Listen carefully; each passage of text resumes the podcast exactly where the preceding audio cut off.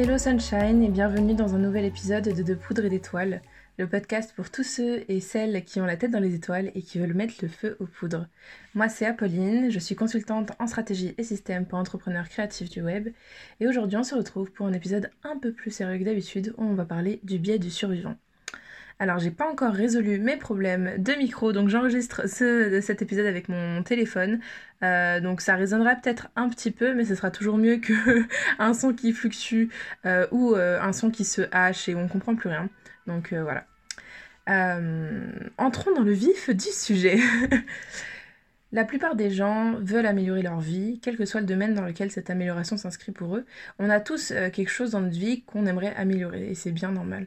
Pour certaines personnes, euh, ça va être leur euh, métier, d'autres personnes, ça va être, euh, je sais pas moi, leur relation familiale, leurs finances, leur position sociale, leurs relations intimes, leur spiritualité, leur santé, la gestion de leurs émotions, leur relation à leur corps, etc. etc. Enfin, bref, il y a toujours une raison d'améliorer. on, on trouve toujours un truc qui, qu'on aimerait améliorer dans notre vie. De toute façon, l'être humain est un. Un, un état. Oh, l'être humain est un éternel insatisfait. Bref, et lorsqu'on cherche à améliorer quelque chose, euh, si la situation dure, au bout d'un moment, on va commencer à chercher des gens qui ont réussi à réaliser ce que nous, on désire réaliser pour apprendre auprès d'eux. Parce que si eux, ils y sont arrivés, ils vont bien pouvoir nous dire comment on fait. Non C'est ça en général le chemin de pensée qu'on a. Et de l'autre côté, on a euh, beaucoup de discours en marketing qui se fondent sur cette même idée et qui se construisent autour de cette phrase qu'on a déjà entendue. Si moi je l'ai fait, toi aussi tu peux, euh, moi j'ai rien de spécial, si moi j'y arrive, tout le monde peut y arriver. Et je pense que ce discours mérite d'être nuancé. On ne naît pas tous dans les mêmes conditions, on n'est pas tous élevés de la même manière, on n'a pas la même éducation, on va pas dans les mêmes écoles, on ne se retrouve pas des mêmes publics en fonction de nos milieux sociaux d'origine. Si c'est vrai que bah il y a aucun de ces facteurs qui est absolu dans le sens où on peut toujours euh, chercher à rencontrer de, nouveaux cercles sociaux, euh, on peut évoluer d'une situation financière vers une autre, quel que soit le sens dans lequel ça va, on peut reprendre des études, etc. Il n'empêche qu'on part pas dans la vie avec les mêmes pions. Et donc si on applique les mêmes tactiques de jeu que quelqu'un d'autre, il est plus que probable qu'on n'aura pas les mêmes résultats. Si tu pars avec 6 pions, mais que ta tactique te demande d'en placer 6 pour gagner, tu vas probablement perdre la partie. Et euh, si tu pars avec 6 euh, pions, mais que la tactique elle en demandait 3, bon bah c'est dommage qu'il y en ait quand même 3 que tu n'utilises pas, ça se trouve tu aurais pu euh, finir la partie plus vite ou mieux avancer. Enfin voilà, la situation aurait pu être différente et encore meilleure dans les deux cas. Pourtant, il suffit de regarder autour de nous pour voir plein de gens qui réussissent. Euh, nos Instagram, ils sont remplis de réussites euh, fabuleuses, euh, que ce soit des CA faramineux, des vacances la moitié de l'année, des familles qui ont l'air parfaites, des enfants qui sourient, des beaux paysages, de la nourriture, de la nourriture toujours healthy, des relations au corps qui sont incroyables. Bref, des gens heureux comme on, ne peut l'imaginer. Et on se dit que c'est fou quand même parce que s'il y a autant de personnes qui arrivent, bah, c'est bien qu'il y ait une façon de faire ou même même si même plusieurs façons de faire, mais qui fonctionnent en tout cas. Et que donc si on les trouve, si quelqu'un nous les apprend et qu'on les applique, et eh ben ça va marcher pour nous aussi. Et c'est ça le biais du survivant. Le biais du survivant, c'est, je cite, une forme de biais de sélection consistant à surévaluer les chances de succès d'une initiative en concentrant l'attention sur les sujets ayant réussi, mais qui sont des exceptions statistiques, des survivants, plutôt que des cas représentatifs. Autrement dit, c'est croire qu'on a plus de chances de réussir que ce qui est réellement vrai, parce qu'on est influencé par le fait de voir toutes ces autres personnes réussir et qu'on se dit que tout le monde y arrive, donc moi aussi. Sauf qu'on oublie que on voit pas les personnes qui n'ont pas réussi, parce que justement elles n'ont pas réussi.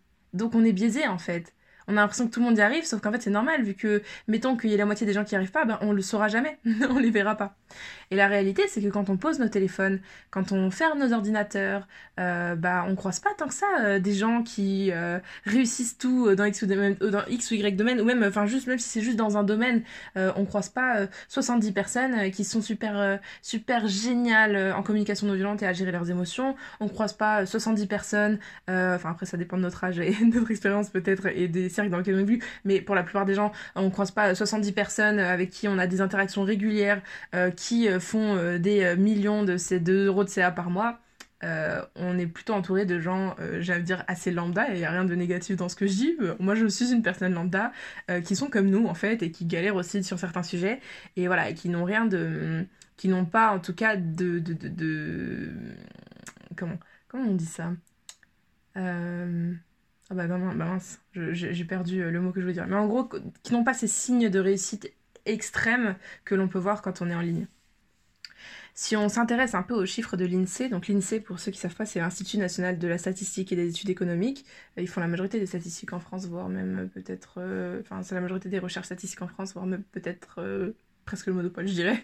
Euh, et on, bref, si on s'intéresse un peu euh, à leurs chiffres, on voit que sur les un peu plus, un peu plus de 200 080, 283 500 créations d'entreprises qu'il y a eu en tant qu'auto-entrepreneur en 2014, je précise, je parle des auto-entrepreneurs parce qu'il y a eu d'autres créations d'entreprises. Trois ans plus tard, il y en a seulement 36% qui sont encore actifs. Euh, lorsqu'on entend ça, on se dit qu'effectivement, c'est pas beaucoup. c'est juste un tiers des effectifs. Et trois ans, je veux dire, c'est long quand on est dedans, mais en vrai, c'est pas si long que ça, trois ans dans une vie. Pourtant, s'arrêter juste à, juste à cette première statistique, ce serait mensonger parce que le message que renvoie cette information, il n'est pas totalement vrai, il n'est pas assez nuancé. Là, on a l'impression, quand je vous dis que seulement 36% des auto-entreprises qui ont démarré en 2014 existent encore trois ans plus tard, vous comprenez qu'il y en a 64% qui ont échoué, ce qui n'est pas l'exacte vérité. Je vais rentrer dans le détail un peu après. D'ailleurs, c'est peut-être une statistique que vous avez déjà entendue, euh, ou alors que quelqu'un qui n'est pas entrepreneur vous a balancé en vous disant Mais t'es sûr que tu veux te lancer là-dedans? Parce qu'il y a un tiers des gens qui échouent quand même. Euh, ou alors, comme moi, vous l'avez trouvé en vous balandant euh, sur internet à un moment random et vous, ça, vous fait, ça vous a fait un peu effet douche froide. et puis peut-être que du coup, dans quelques années, vous le réutiliserez dans un podcast. Mais pourtant, donc je disais, la réalité, elle est légèrement plus, nuancée. Je vais vous balancer quelques chiffres. Pas d'inquiétude pour ceux qui n'aiment pas les maths, ça va bien se passer, on est ensemble, ok? Euh, Donc, sur les 100% d'entreprises qui ont été d'auto-entreprises, je vais dire entreprise plusieurs fois dans le podcast, mais je parle d'auto-entreprise, je précise. Euh, sur les 100% d'auto-entreprises qui ont été créées en 2014, il y en a 34% qui euh, sont considérées comme n'ayant même pas démarré leur activité parce qu'elles n'ont pas déclaré de CA une seule fois au cours de leurs 8 premiers mois d'activité. Donc déjà, si vous, vous avez déjà créé un CA, euh, vous avez déjà, euh, voilà, vous êtes probablement pas, vous, il y a déjà 34% du chiffre d'échec, entre guillemets, auquel vous êtes sûr de potentiellement ne pas appartenir. après, toujours encore à nuancer, parce que dans cette 34%, on aura des personnes qui ont pris le statut mais qui l'ont jamais vraiment utilisé, euh, qui se sont pas lancées, enfin voilà. On va avoir des personnes qui, pour euh, X ou Y raison, ont pas nécessairement voulu déclarer leur CA, euh, même si c'est une obligation légale, quand ils en ont fait. Et puis on va avoir là des personnes qui ont vraiment essayé, mais qui n'ont malheureusement pas réussi de faire de chiffre d'affaires en 8 mois. Mais en fait, c'est difficile de savoir quels sont les pourcentages de ces sous-catégories. Ensuite, donc ça c'est les 34 premiers pourcents. Ensuite, sur les 66% restants, on en a 30% qui, trois ans plus tard, ont fermé leur entreprise. Mais même si on ne sait pas euh, forcément dans quelle proportion, il faut comprendre qu'une partie de ces fermetures, par exemple, c'était pas nécessairement un échec, c'était tout simplement juste le passage à un autre statut quel qu'il soit. C'est quand même courant que des auto-entrepreneurs, à partir d'un certain chiffre d'affaires ou à partir d'une quand ils commencent à connaître un peu mieux les différents statuts qui existent, etc., ils changent de euh, statut euh, juridique et légal parce que ça leur apporte d'autres avantages, parce que voilà, c'est plus intéressant dans leur situation. Après, est-ce que c'est une majorité ou non, je ne sais pas. Mais toujours est-il que donc sur les 30% d'entreprises qui ont fermé en moins de 3 ans, eh ben, il y en a une proportion qui est à prendre en compte qui euh, n'a pas fermé par échec, entre guillemets. Et enfin, du coup, sur les 36% restants, donc c'est les 36% d'auto-entrepreneurs qui le sont toujours 3 ans plus tard. Mais encore une fois, ça, ça ne nous indique pas s'ils vivent de leur activité ou non. Par contre, ça nous indique qu'ils gagnent moins qu'un certain seuil, vu que c'est un statut plafonné euh, de l'auto-entrepreneuriat.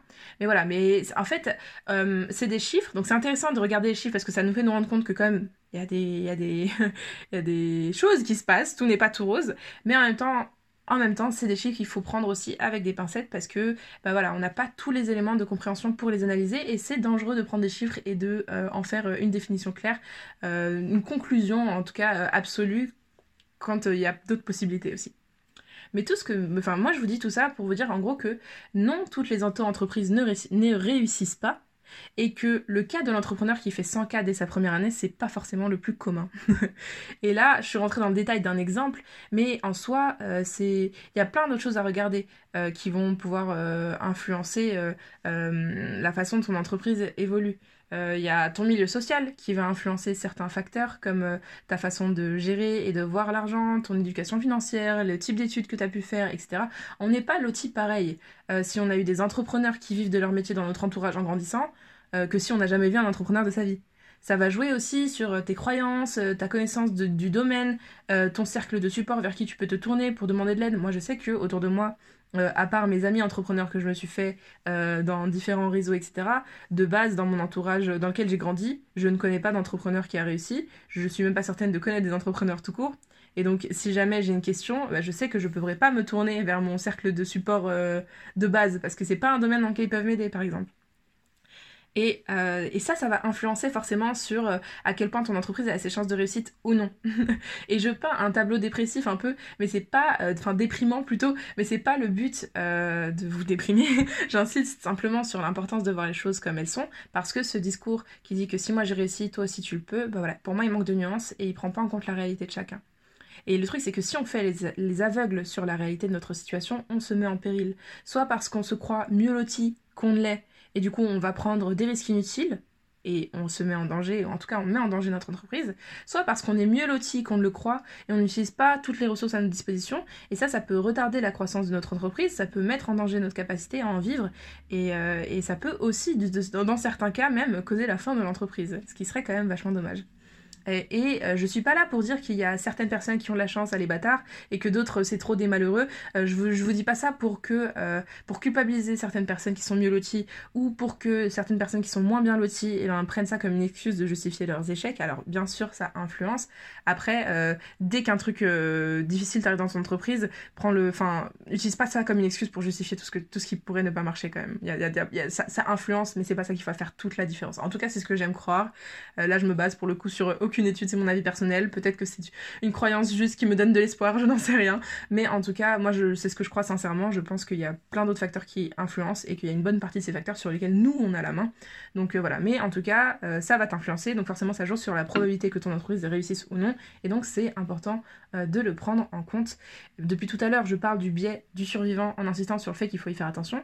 Mais du coup, je voulais juste faire là une petite parenthèse. Qu'est-ce qu'on, qu'est-ce que je Qu'en est-il des rôles modèles en fait euh, Est-ce que je suis en train de dire du coup qu'il faut supprimer les rôles modèles? Est-ce que euh, je suis en train de dire que ça devrait pas exister puisque je dis que bah, les personnes qui disent j'ai réussi donc toi aussi tu peux le faire, et eh ben faut pas. Je, je, dis pas qu'il faut pas les écouter, mais en gros je suis en train de dire qu'il faut écouter leur discours avec nuance. Mais pourtant il nous faut bien des, des rôles modèles pour nous inspirer, pour nous montrer qu'il existe d'autres voies, non?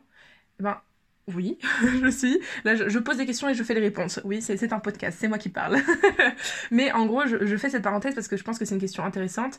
Et, euh, et, moi, je suis tout à fait d'accord avec le fait que c'est important d'avoir des rôles modèles.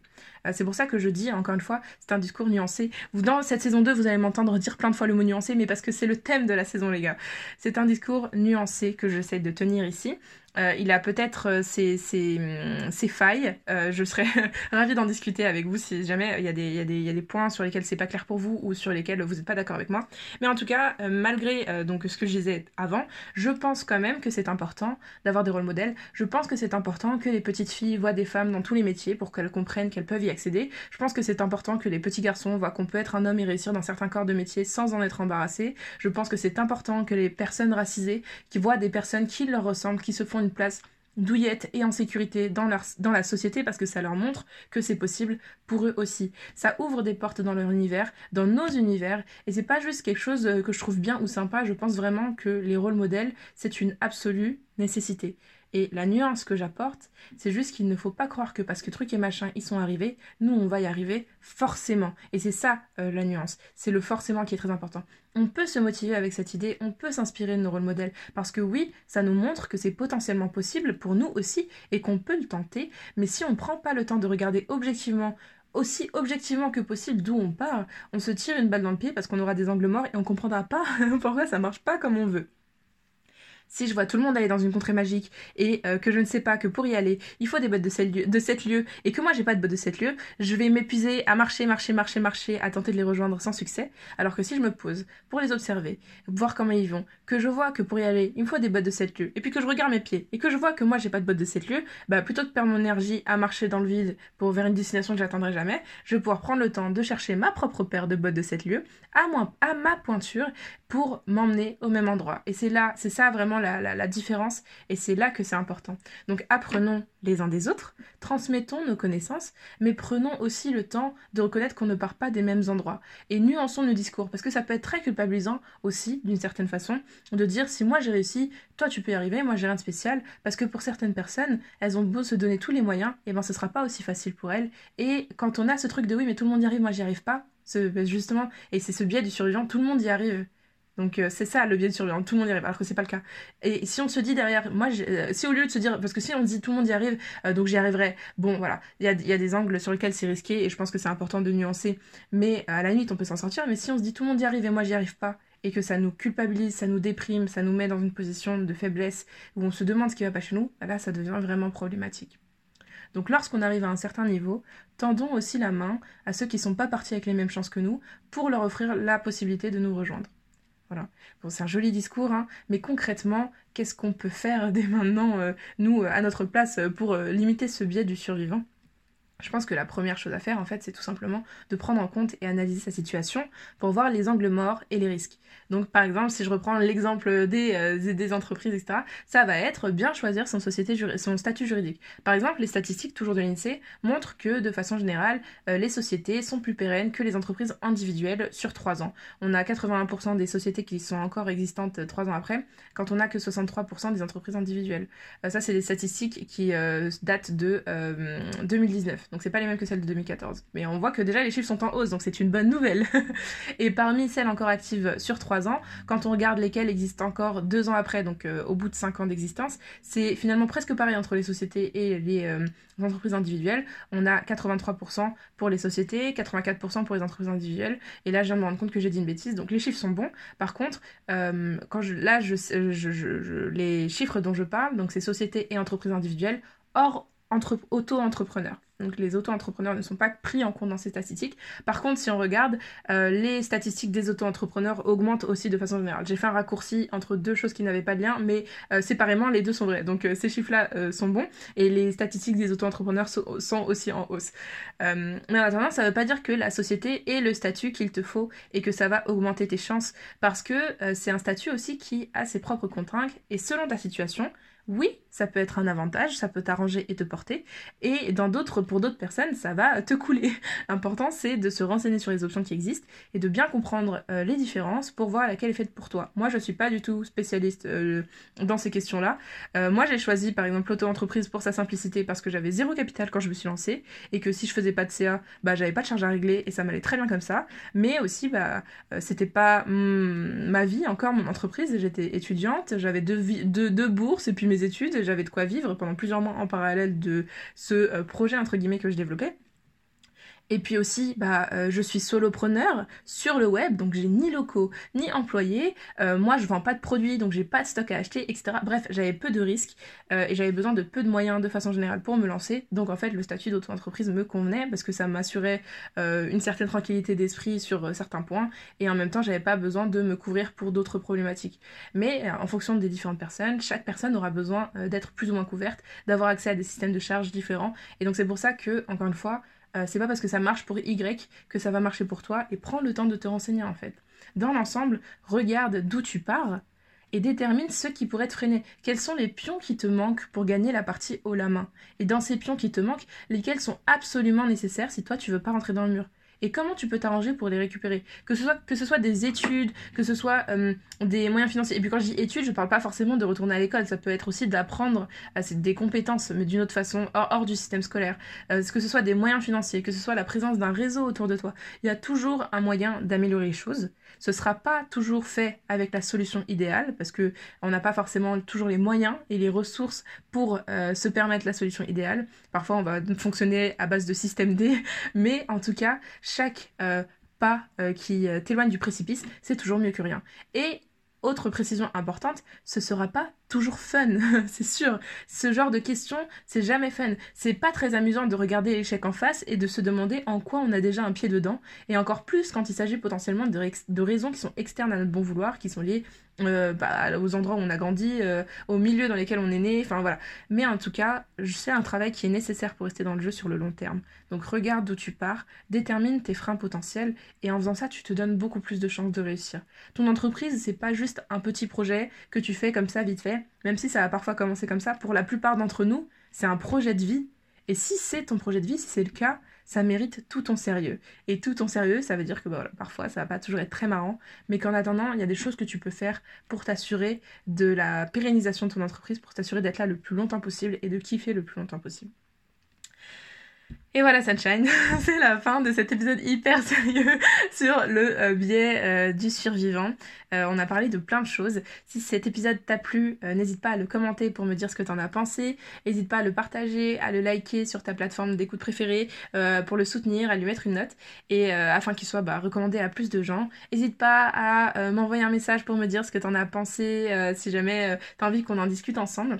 En tout cas, pour plus de contenu, tu peux t'abonner à mon compte Instagram et t'inscrire gratuitement euh, pour accéder à la capsule anti-éparpillement ou t'inscrire à la newsletter directement euh, sur les liens que je te mets dans, dans les infos de la description du podcast. Et si tu veux en savoir plus sur moi, sur ce que je propose, euh, tu peux te rendre sur mon site dont le lien est également dans la description.